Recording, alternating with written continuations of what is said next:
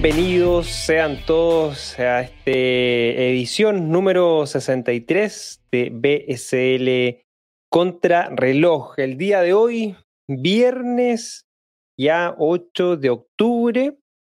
Y bueno, les deseamos a todos que tengan, que hayan tenido una excelente semana y por supuesto eh, informarse para tener un excelente fin de semana también. Mi nombre es Cristóbal Pereira, soy el director del Blockchain Summit Latam y como todos los viernes me acompaña mi gran amigo Ezio Rojas, managing editor de Cointelegraph en español. Amigo Ezio, ¿cómo estás? ¿Qué tal has estado esta semana?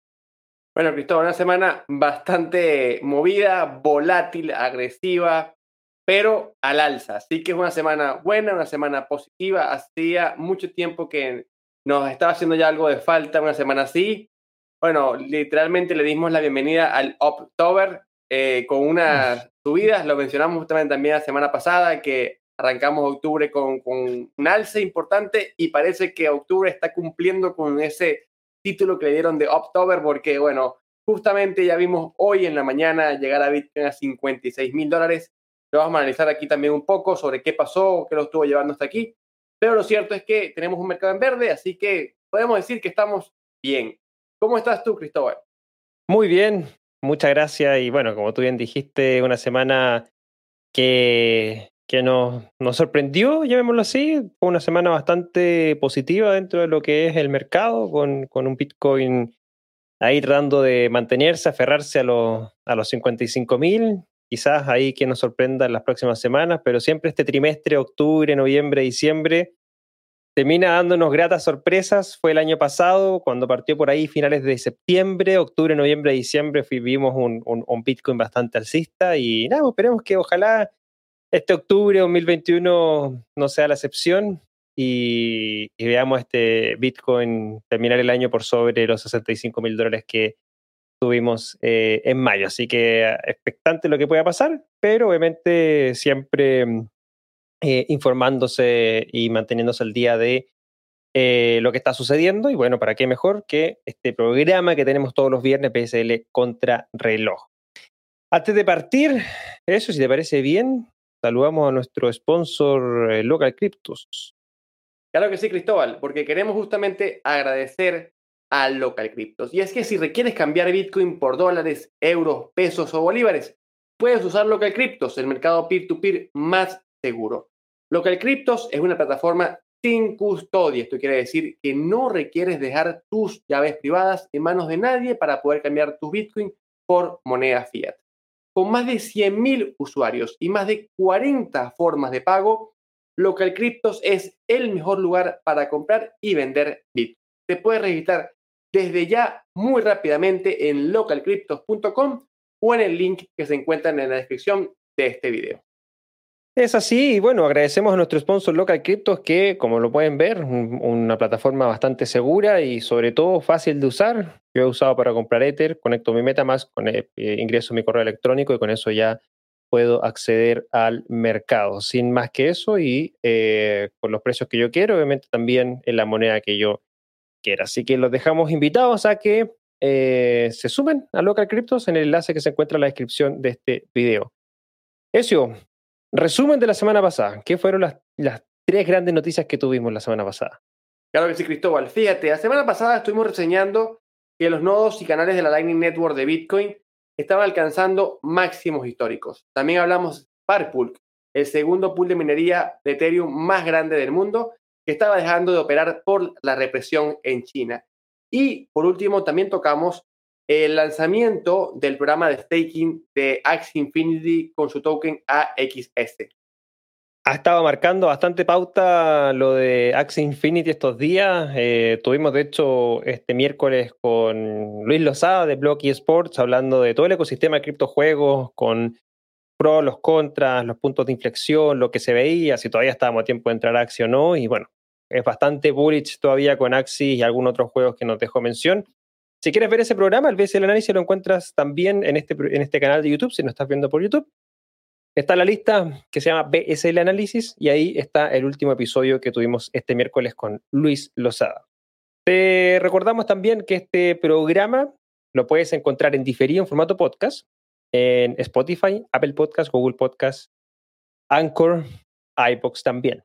eh, lo sacamos en un rato más durante la tarde-noche y así puedes tener eh, la posibilidad de escuchar también este programa si eh, tal vez no te puedes quedar todo el programa o si en alguna edición no alcanzas a ver el programa en vivo, recordar que tenés el formato podcast. Si te suscribes al podcast también vas a poder escuchar las conversaciones que mantengo semana a semana en el BSL Podcast, que han estado bastante interesantes. Ya estuvimos con eh, Sebastián hablando de Cardano, con Norvia Serrano de Salvador. Esta semana viene Víctor Landaeta, un proyecto, una plataforma que se llama Amber Group, que viene desde Asia adentrando a Latinoamérica. Así que bastante interesante lo que estuvimos conversando con Víctor. Y eh, también vas a poder mantenerte al día actualizado con BSL contra reloj. Sé que ya lo sabes. Abajo en la descripción de este programa encuentras los enlaces para el podcast. Encuentras también los enlaces a las cinco noticias que vamos a estar analizando en esta edición. Encuentra los enlaces de Cointelegraph en español, de Blockchain Samuel todo está en la descripción de este video. Así que sin más que agregar, vamos a iniciar eso con la primera noticia de la semana y nos vamos eh, al Salvador. Partimos con El Salvador nuevamente, la semana pasada también partimos con El Salvador hablando de lo que era el tema de la minería y ahora el Salvador introduce un subsidio de combustible de 20 centavos de dólares por galón a quienes paguen en Bitcoin. El presidente salvadoreño, Nayib Bukele, ha anunciado que los consumidores locales podrán disfrutar de una reducción de 20 centavos de dólar por galón en el precio de la gasolina si pagan con el, con el monedero de Bitcoin Chivo respaldado por el gobierno. Describiendo la noticia como comillas, una noticia positiva para los bolsillos de los salvadoreños, cierro comillas, el presidente anunció el subsidio a través de Twitter el 30 de septiembre. Bukele declaró, abro comillas, la empresa estatal Chivo negoció con las empresas gasolineras, gasolineras más grandes de nuestro país para que a partir de mañana sus estaciones vendan cada galón de combustible 20 centavos de dólares más barato con el monedero Chivo, cierro comillas. Sin embargo, algunos salvadoreños parecen no estar convencidos de que en última instancia la subvención beneficia a los ciudadanos, como respondió el usuario de Twitter, Adam-3840, abro comillas, esos 20 céntimos saldrán de todos nosotros, ¿no? La gasolinera no pierde. Ahí va la evolución después de pagar con los impuestos de hasta los que andan a pie, cierro comillas. Otros se mostraron cínicos con la decisión del gobierno de ofrecer el descuento solo a los que pagan con chivo, y otra cuenta de Twitter cuestionó por qué la administración no se movilizó para ofrecer un alivio en el precio de los combustibles en una fecha anterior. Ezio, ¿seguiremos viendo el uso de estos subsidios para incentivar el uso de Bitcoin en El Salvador? ¿Será que Bitcoin se está viendo forzosamente adoptado? ¿Qué opinas al respecto? Bueno, a ver, Cristóbal, el uso de criptomonedas como forma de pago es un elemento bastante complejo y tienes bastantes aristas que hay que cubrir. ¿no? En primer lugar, desde el enfoque técnico, eh, te consigo que usualmente los pagos con criptomonedas suelen salir más costosos que pagar en dinero fiat. Eh, hay una falta de desarrollo de soluciones de pago en criptomonedas que terminan haciendo que usuarios o comerciantes deban pagar comisiones muy altas en comparación con los medios tradicionales que, que logran para eh, hacer todo el tema de conversión dinero a fiat a criptomonedas o criptomonedas a dinero a fiat. Por otro lado, también si se hacen pagos directamente cripto-cripto, eh, las comisiones que suelen tener las redes para el envío de pago eh, suelen también ser un poco altas, lo que lo hace muy poco atractivas para el tema de eh, transferencias de pago entre usuarios. Sin embargo, El Salvador, por lo que estamos viendo, logró superar estos dos problemas con la Lightning Network y ofreciendo cambios a dinero fiat con 0% de comisión, según lo que han planteado. Entonces, ¿por qué tienen que incentivar el uso de Bitcoin como forma de pago? Yo creo que por dos razones. Eh, la primera es que eh, entendiendo el concepto propio de Bitcoin, es realmente muy difícil o muy complejo ver o usar un activo como forma de pago que el activo tiene una constante revalorización del precio. Es decir, el activo sigue subiendo su precio. Aquí entramos en un debate económico muy interesante donde los analistas aseveran que una economía deflacionaria se estancaría porque los poseedores de las monedas no tendrían motivación para soltar esas monedas ante la constante revalorización de la misma. Por otro lado, además, eh, yo creo que está buscando incentivos para el uso de BTC por encima del dinero fiat, cuando así que los usuarios no cambien de inmediato su BTC por dólares, sino que lo usen en una economía interna es lo que parece estar buscando El Salvador desde hace muchísimo tiempo, o al menos desde que está planteando esta idea de Bitcoin como forma de pago o como moneda de curso legal en la economía salvadoreña. Ahora, yo no veo ante esto un apocalipsis eh, terrible donde está todo mal o me parece algo muy equivocado. Para mí, yo lo que veo es efectivamente una política para incentivar un uso de un activo. Las políticas de incentivos son muy normales en los países. De hecho, nos sorprendería ver cuántas políticas de incentivo tenemos en cada uno de nuestros países.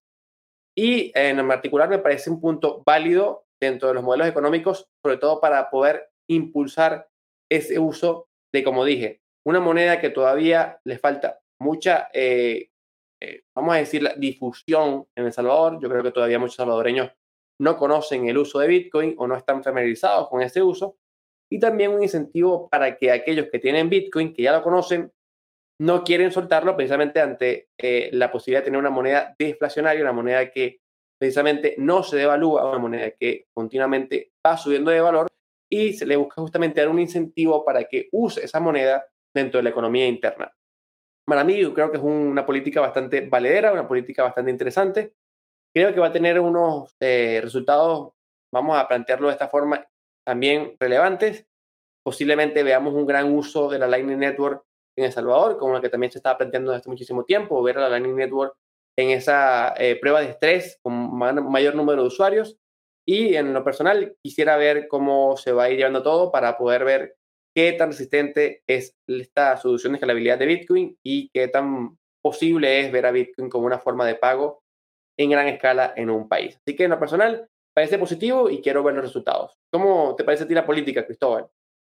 No, estoy de acuerdo con, lo que plantea. Ahora bien, creo que en relación a lo que a, lo que significa el concepto de, de, subsidio, eh, siempre, siempre he sido un poco crítico a nivel de, política estatal. Eh, principalmente porque, porque un, por, lo menos desde mi punto de vista y, mi, mi, opinión muy personal, creo que un, un Estado debiese estar lo más eh, alejado posible de ese tipo de subvenciones eh, finalmente es, el mercado, los privados, los que, los que tienen que, obviamente eh, mirar sus precios, sus tarifas y obviamente si es que se pasan de algún motivo, eh, por cualquiera que sea ellos, el Estado tendrá ahí que, hacer algún tipo de control, pero, pero las, las, subvenciones o, los subsidios que, se entregan, siempre he sido bastante crítico al, respecto, porque puede que privilegie a unos y a otros no, y no a toda la población en su totalidad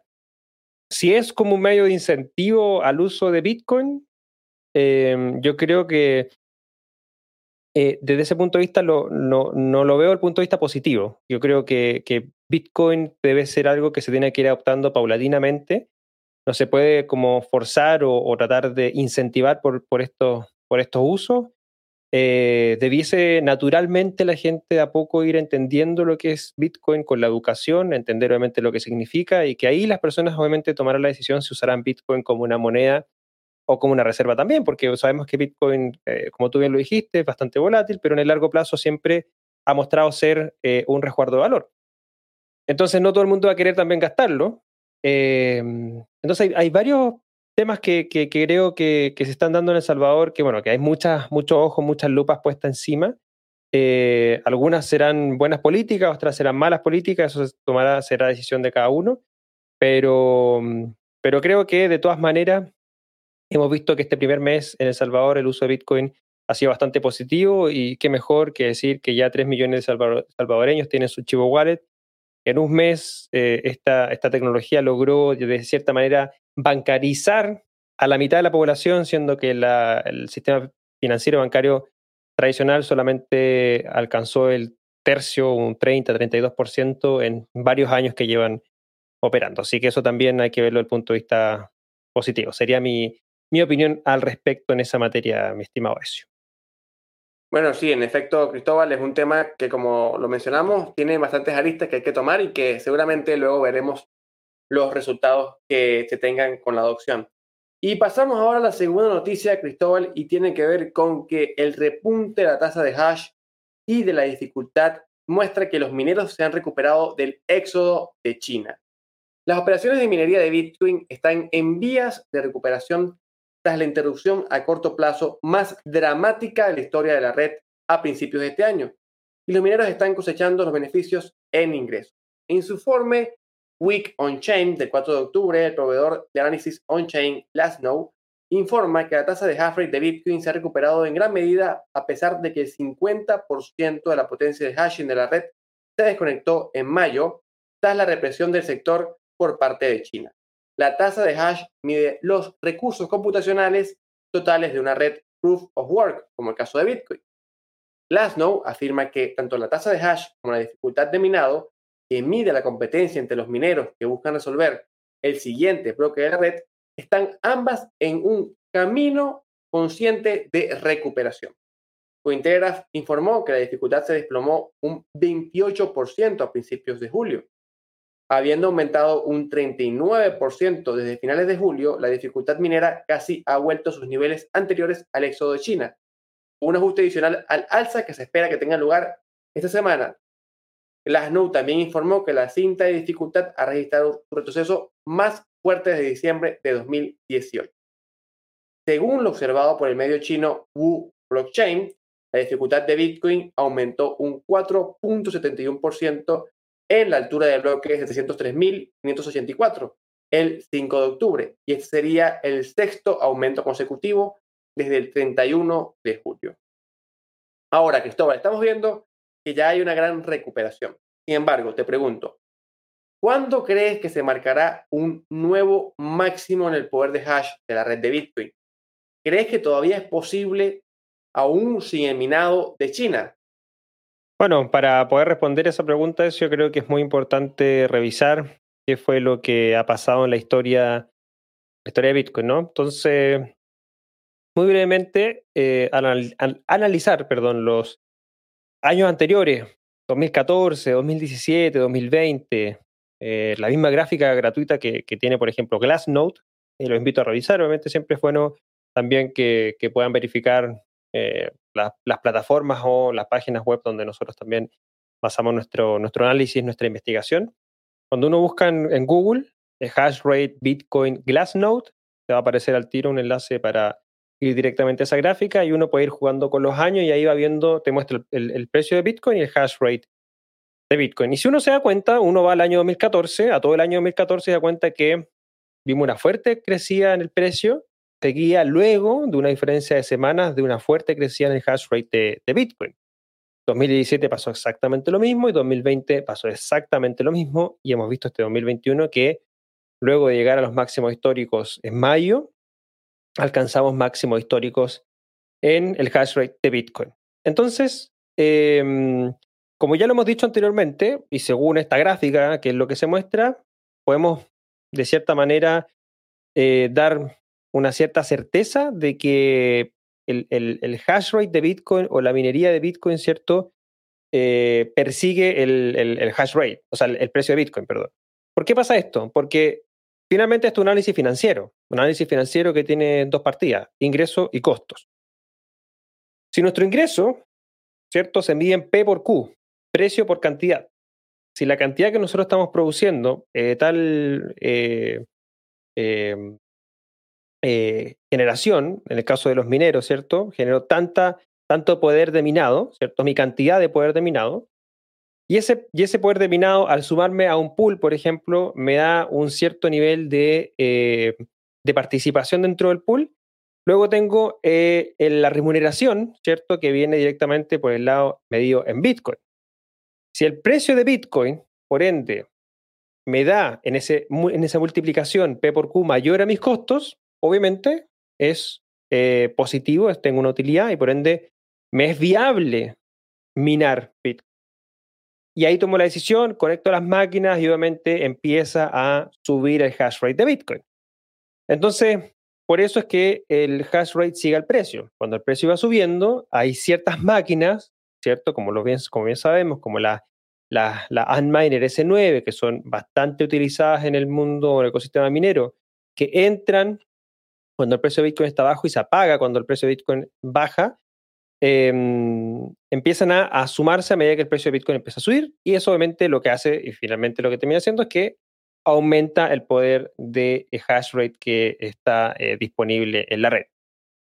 Em, dicho esto, bueno, los mineros que requieren de más eh, costos de operación entran en funcionamiento en un hash rate y luego se apagan cuando llega a este punto el precio de Bitcoin de equilibrio cuando, cuando cae. Esto toma semanas, más o menos, un par de semanas en que, eh, en que una vez que llega el precio, al precio más alto dentro de ese ciclo, baja luego, luego el hash rate empieza a subir.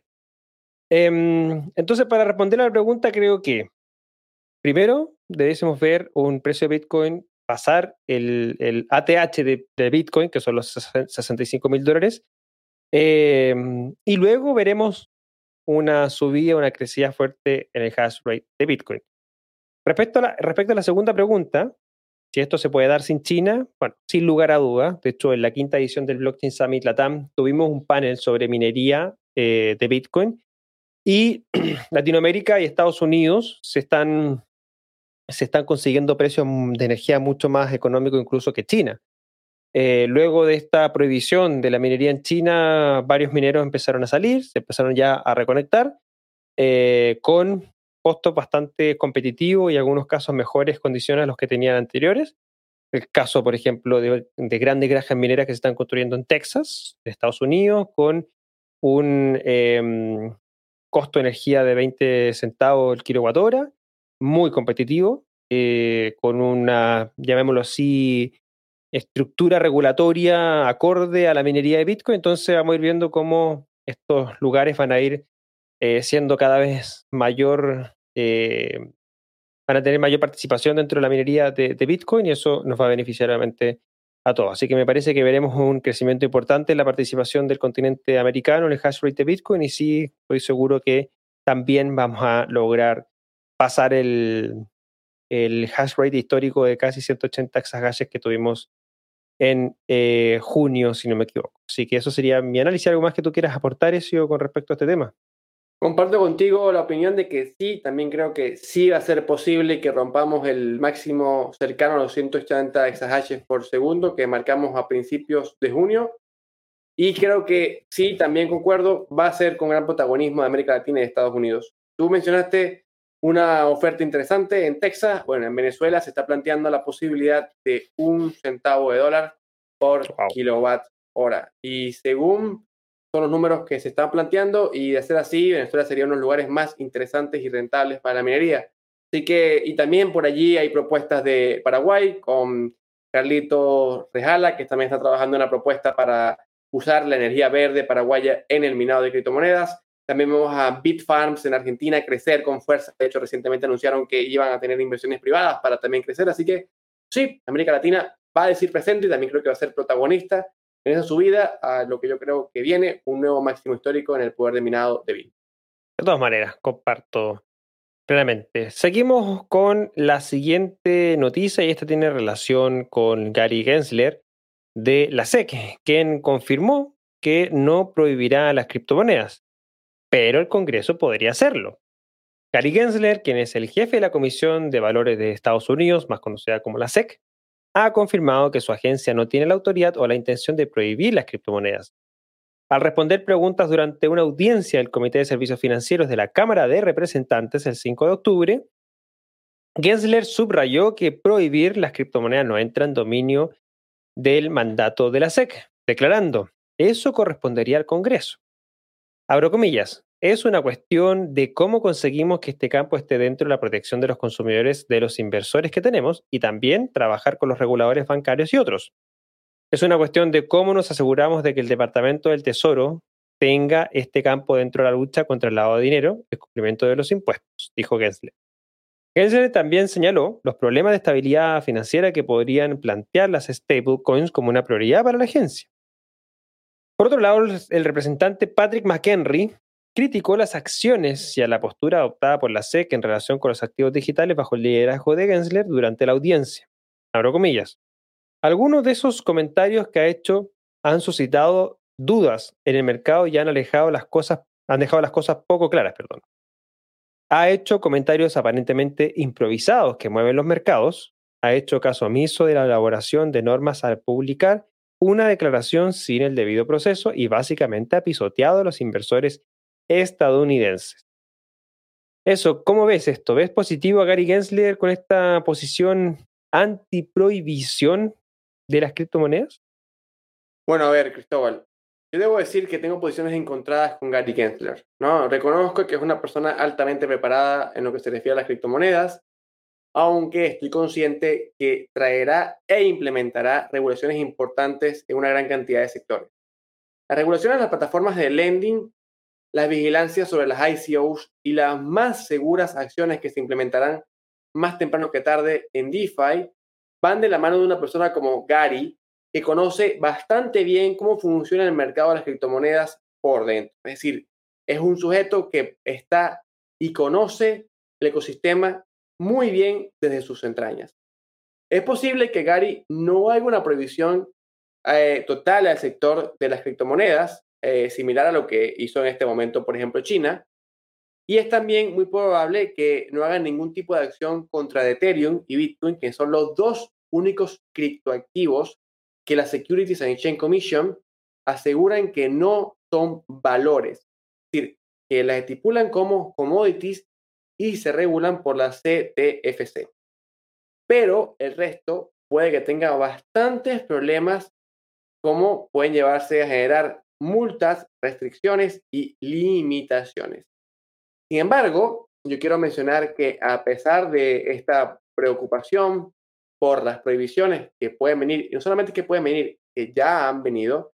Recordemos que recientemente tuvimos un escenario con Coinbase, donde Coinbase ni siquiera algo oficial, en conversaciones previas, les hicieron cancelar su programa de saving, que era bastante alto, bastante elevado, y aproximadamente de un 4 o un 5%, y ni siquiera dijeron razones públicas o claras al respecto. Sencillamente lo que vimos fue a el CEO de Coinbase, señor Armstrong, decir, eh, la SEC no nos está permitiendo sacar nuestro producto, nos está sacando sacar nuestro proyecto, eh, vamos a tener que eh, dejarlo en stand-by y finalmente, 12 semanas después, por lo que parece que fueron negociaciones, acuerdos, eh, conversaciones, Coinbase sencillamente dijo, señores, vamos a dejarlo hasta aquí porque no podemos avanzar con este tema. Y anunciaron la cancelación del programa de savings de Coinbase. También hemos visto que otros eh, programas de savings, de lending, de criptomonedas en Estados Unidos han tenido también algunos problemas. Celsius Network también ha tenido algunas conversaciones. Vimos a BlockFi también tener problemas con reguladores estatales y posiblemente todo tenga que ver con un conocimiento más profundo de lo que vienen haciendo estos servicios de saving y lending en el mercado cripto. De hecho, también vimos recientemente un tema con Uniswap, también con reguladores estadounidenses y de hecho también por palabras de la CryptoMom de la SEC, señora Hensler, que ha dicho que posiblemente DeFi también empieza a tener algún tipo de regulación en Estados Unidos, a menos que realmente se vuelvan unas estructuras bastante descentralizadas. Este punto de descentralización ha sido clave. De hecho, son los elementos que resguardan tanto Bitcoin como Ethereum su descentralización para no verse regulados por la SEC, pero todavía falta mucho por ello. Y ya para cerrar, para marcar también el punto positivo, debo decir que tengo una expectativa de que con Gary Gensler podamos tener el tan esperado ETF de Bitcoin, lo que sin duda alguna va a marcar un antes y un después para la historia del principal activo digital del mercado. Así que con Gary, como mencioné, tengo posiciones encontradas respecto a lo que puede o lo que no puede hacer. ¿Qué opinas tú de Gary Gensler, Cristóbal? Todavía no, no lo leo bien, te diría. O sea, no, no es una persona que hoy día uno podría decir eh, o podría tratar de estimar que podría decir respecto a un tema relacionado a cripto. Por algún lado uno podría decir que sería pro, pero por otro lado regular, habla de las stable coins, habla de regular DeFi, habla de sacar los ETF, dice que nosotros no podemos regular las criptomonedas, que es del Congreso, entonces como que todavía no me termina em, de, de, cerrar bien el pensamiento, el planteamiento de Gary Gensler, porque de cierta manera creo que todo el mundo, ecosistema cripto, está mirando lo, lo, que puede hacer la SEC, que como te digo, en un lado partieron diciendo que van a regular todo, DeFi inclusive, eh, después que no pueden prohibir las criptomonedas, el tema de las stablecoins, o sea, hay varios temas ahí que uno debe eh, analizar bien al respecto. Sin lugar a dudas, lo que tú mencionaste, el tema del ETF, al menos está un poco más claro que al parecer, ¿cierto? Estos rumores dicen que por ahí en las próximas semanas pudiésemos tener alguna especie de luz verde. Y si es así, bueno, agárrate porque ahí sí que nos vemos en los 65 mil pasar, 100 mil, ahí nos vemos en la luna y quizás ya de ahí nos vamos a Marte sin problema. Pero, pero toca ver, yo creo que le falta ese tipo de impulso ahora a Bitcoin para que nada, termine ese, ese empujoncito para, para pasar nuevamente su propio eh, eh, valor máximo, que fueron los 65 mil dólares en mayo. Amigos, hemos llegado a la mitad de este programa, la edición número 63 del viernes 8 de octubre del año 2021. Quiero más que nada agradecer a Local Cryptos, que nuestro sponsor hoy día. Y si necesitas cambiar bitcoins por dólares, euros, pesos o bolívares, usa Local Cryptos, el mercado peer-to-peer más seguro. Cuentan con más de 100.000 usuarios, más de 40 formas de pago. Y Local Cryptos es el mejor lugar para comprar y vender Bitcoin, pero adicionalmente Dash, Litecoin y Ether también. Si quieres conocer sus servicios, sus tarifas, el mercado, puedes entrar sin problema en su página web que se encuentra en la descripción de este programa. Queremos recordarle también que hemos analizado tres de las cinco noticias que tenemos preparadas para esta edición. Esas noticias las encuentras en la descripción de este programa. Y si te parece que te agrega valor, que te gusta, te gustan los análisis, entonces déjanos abajo tu like, siempre es bueno, y además tu suscripción para que también participes de todos nuestros programas que llevamos adelante semana a semana. Todos los lunes publicamos el BSL Podcast, el miércoles BSL Análisis y los viernes BSL Contra Reloj. Recuerda también que este programa lo encuentras en diferido en formato podcast en Spotify, Google Podcasts, Apple Podcasts, Anchor, iVoox y muchos más. Seguimos entonces, amigo Ezio, con la siguiente noticia. Bueno, Cristóbal, continuamos con que Bitcoin supera las acciones y a las materias primas y se convierte en el activo más rentable del 2021. Bitcoin oficialmente es el activo con mejor rendimiento de 2021, según confirman ahora los datos. En octubre, con un aumento del 15% en cinco días, Bitcoin supera con creces a los macroactivos de todo el mundo y obtiene una rentabilidad en lo que va de, año de al menos del 50%. A pesar de que Bitcoin se ha comportado de forma alocada a lo largo del año, las caídas no han podido con el mercado, ya que el retroceso del 60% de los máximos de mayo han quedado prácticamente anuladas. La mayor criptomoneda se sitúa así al menos en un 13% por delante de las materias primas en lo que va de año. Según las cifras de esta semana, y un 17% por delante de las empresas de microcapitalización de los Estados Unidos. En comparación con el resto de las otras inversiones, el panorama es aún más halagueño para los usuarios de Bitcoin. Las acciones europeas, por ejemplo, han subido solo un 10.3% en lo que va de año, mientras que el resto no se compara. Ahora, Cristóbal, ¿crees que Bitcoin podría repetir estos rendimientos en años venideros o las personas tendrán que ir pensando en alguna altcoin para lograr estos rendimientos tan buenos que vimos en Bitcoin en este 2021. Ah, bueno, eh, siempre cuando uno habla de precio, obviamente tiene que hacer su respectivo disclaimer y avisar, ¿cierto?, que esto hay que hacer su propia investigación. En relación a lo que hemos visto con respecto al precio de Bitcoin, este crecimiento tan importante, quedándose obviamente como el activo más rentable el año 2021. Em, si consideramos que potencialmente, ojo, potencialmente, Bitcoin pudiera llegar a equiparar al mercado del oro, ¿cierto?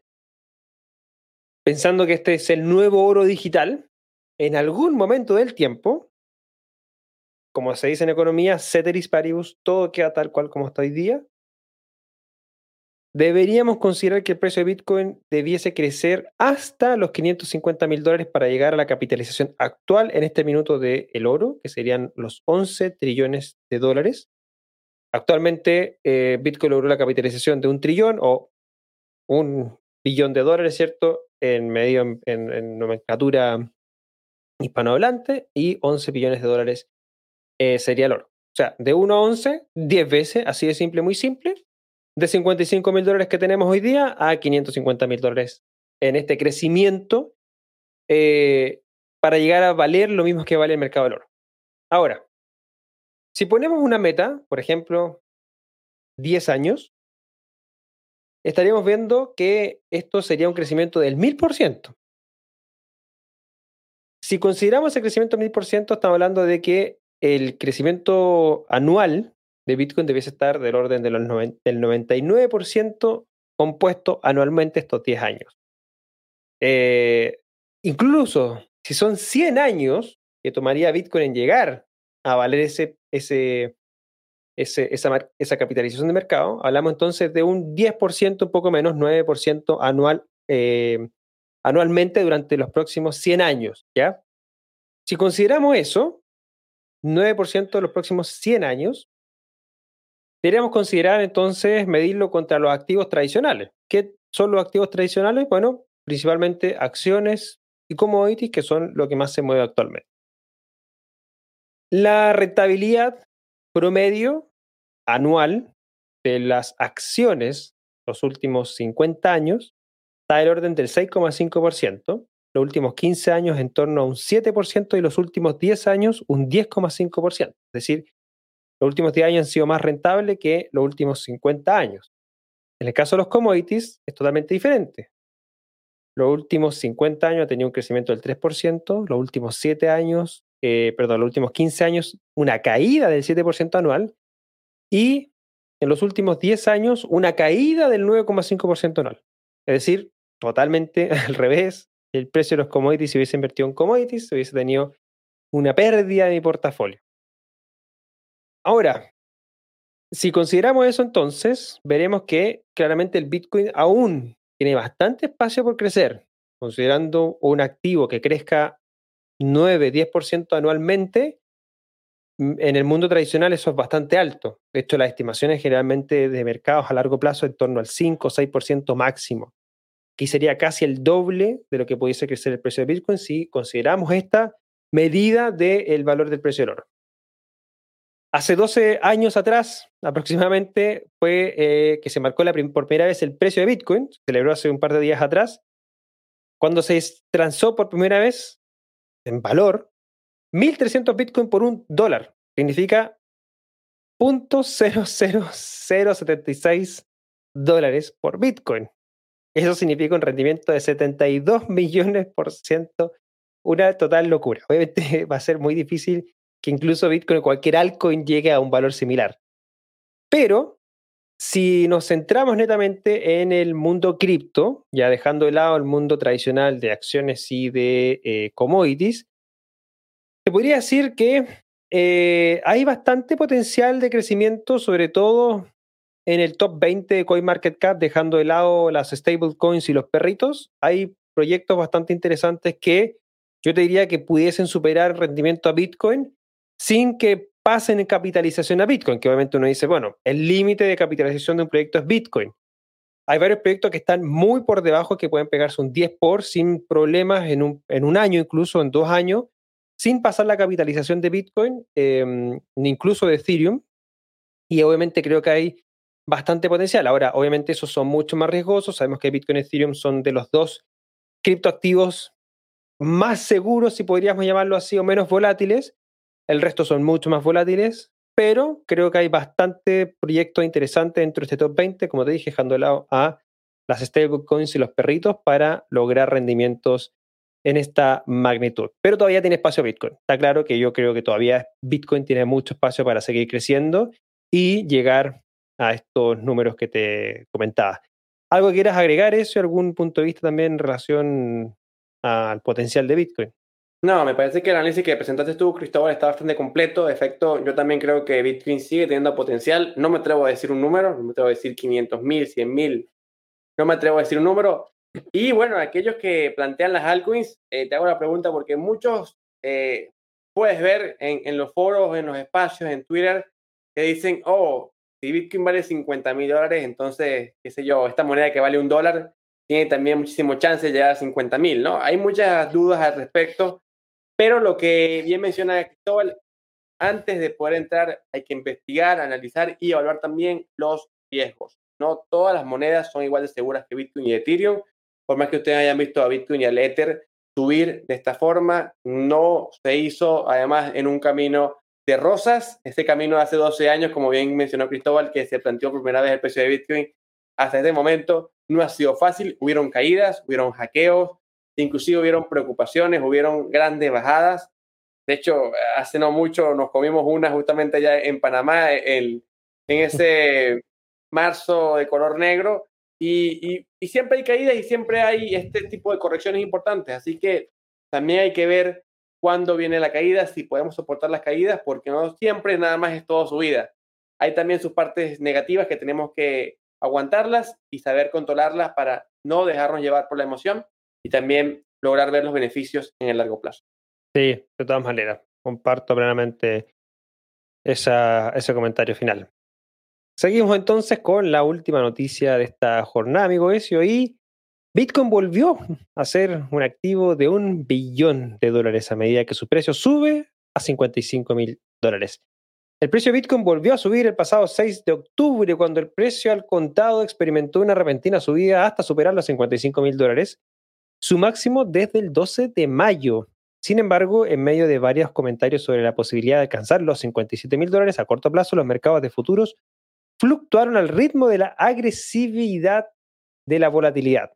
Los futuros de Bitcoin de la CME Group, Chicago Mercantile Exchange, que anteriormente cotizaban 400 dólares por encima del precio del contado, fueron superados durante el abrupto aumento. Abro comillas, honestamente creo que seguiremos viendo fortaleza en el precio de Bitcoin, cierro comillas, dijo el colaborador de Cointelegraph Michael Van de Pope.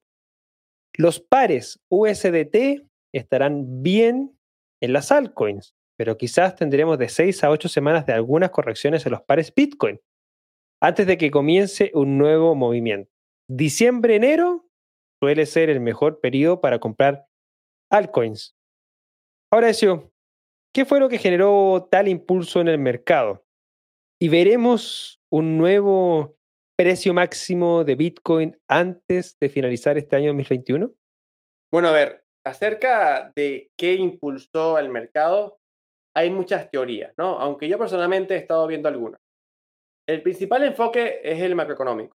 En las últimas dos semanas se ha visto un poco más de optimismo acerca de todo este caso de Evergrande en China, que, bueno, efectivamente parece que no va a terminar cayendo estrepitosamente, derrumbando todo a su paso, sino que eh, va a ser una caída más controlada. Parece que el gobierno chino, el Partido Comunista Chino, está buscando hacer una, una caída un poco más controlada y que no sea una explosión que se lleve por delante el mercado de deudas, el mercado inmobiliario asiático. Asimismo, también tenemos el enfoque macroeconómico de Estados Unidos con la aprobación de la elevación del techo de deuda, que es algo que ha generado mucho entusiasmo en los mercados, no solamente en el cripto, sino también en los mercados tradicionales. Y es que en los días pasados se estaba evaluando la posibilidad, oíganse bien, la posibilidad de llegar a pensar en un posible colapso del mercado de deuda americano y que Estados Unidos cayera en un default, algo impensable, algo que nunca habíamos visto ni siquiera cerca en los tiempos modernos y que justamente se evaluó la posibilidad y efectivamente también generó mucho pánico en el mercado tradicional y en el criptomercado y que también de hecho impulsó al dólar a su máximo anual. Por encima de los 94 puntos, el dólar index, el DXY, también subió ante la eh, preocupación, el temor de los inversores. Mientras tanto, del enfoque de las criptomonedas, también hay que mencionar que las palabras de Gary Gensler, que acabamos de analizar, también las palabras de Jerome Powell, el presidente de la Federal Reserve de los Estados Unidos, Reserva Federal, en la que mencionaron que no iban a prohibir las criptomonedas, también generó otro empuje bastante eh, positivo en los inversores americanos para con sus posiciones en criptomonedas, que efectivamente eh, demostraron que, bueno, no iba a haber una prohibición general dentro del mercado. Asimismo, también se ha estado viendo una acumulación importante por parte de las ballenas de Bitcoin y de hecho, esta semana vimos una compra de 1.600 millones de dólares en Bitcoin, en menos de cinco minutos y que no se veía desde los 1.500 millones de dólares que inyectó Elon Musk en el mercado de parte de Tesla a mediados de principios de este año, no se veía en el mercado spot, estoy hablando del mercado al contado, tal cifra para la compra directa de Bitcoin. Eh, muchos también están mencionando de que esta acumulación de los grandes compradores, de los grandes bolsillos de las ballenas, eh, están ante la posibilidad de una aprobación de un ETF de Bitcoin, que según algunos analistas hay una gran posibilidad de que el mismo sea aprobado a mediados de este mes o en el último, este último trimestre del 2021. Entonces, todo este conglomerado de eventos positivos, de una tranquilización o normalidad en el evento macroeconómico a nivel mundial, llámese porque hay mayor estabilidad en China, llámese porque el default estadounidense se dio una patada para que, hacer, para que fuera más lejos. No es que se, no va a caer en default, pero al menos se está planteando de que no va a ser hasta el 3 de diciembre, que fue que se dio el tramo o el trecho para el, la expansión de la deuda americana. Además de las palabras de dos de los importantes reguladores del tema financiero en Estados Unidos, como es Gary Gensler, el presidente de la Securities and Exchange Commission, y Jerome Powell, el director de la Federal Reserve, el banco prácticamente central de los Estados Unidos, la Reserva Federal de los Estados Unidos, diciendo que no iban a prohibir Bitcoin, que no tenían tampoco en sus planes hacerlos, obviamente ha traído una gran eh, positividad, vamos a decirlo así, un escenario muy positivo, muy alcista, muy esperanzador para los inversores y también viéndose además la acumulación importante de bolsillos grandes, porque justamente estamos viendo que hay un conglomerado importante de compradores diciendo de no vamos a, vender, sino que estamos bien buscando acumular y así lo están demostrando los eh, números de sus tenencias de Bitcoin. Así que yo creo que efectivamente hay un escenario muy positivo que justamente ha traído que todo esto siga la acumulación, siga el tema de voy a quedarme con mis posiciones en Bitcoin o vamos a ir más al alza en Bitcoin. De hecho, ha sido una subida muy puntual de Bitcoin y algunas que otras altcoins.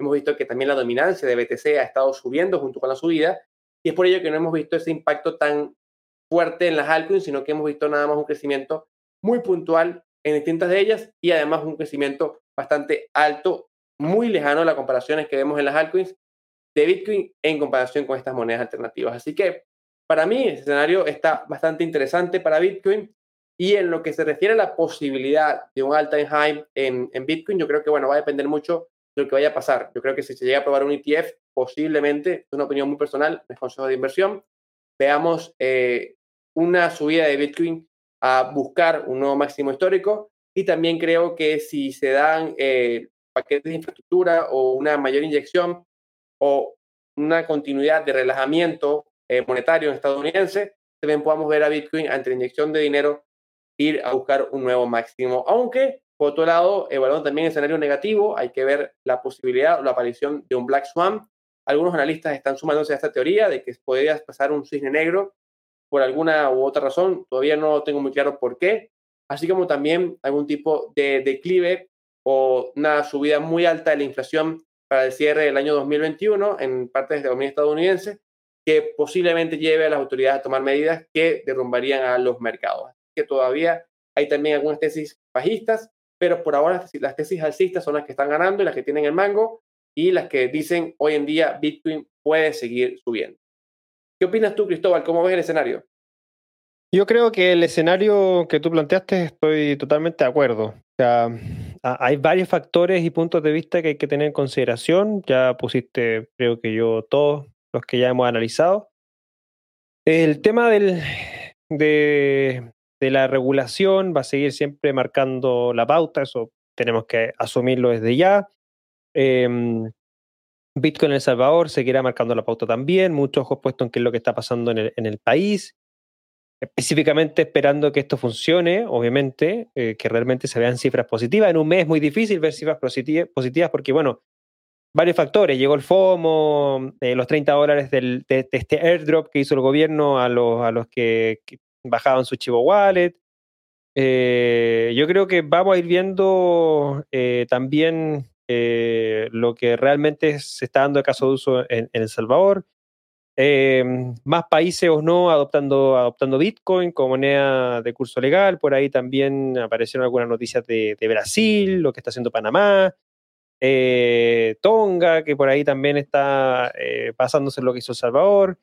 hay varios puntos que todavía faltan por desarrollarse en lo que resta del año. Eh, sobre todo creo que, como bien tú dijiste al último, lo habíamos mencionado anteriormente, un ETF de Bitcoin claramente impulsaría el precio de Bitcoin, el acceso, obviamente, es más fácil ponerte los audífonos, poner Spotify, poner el programa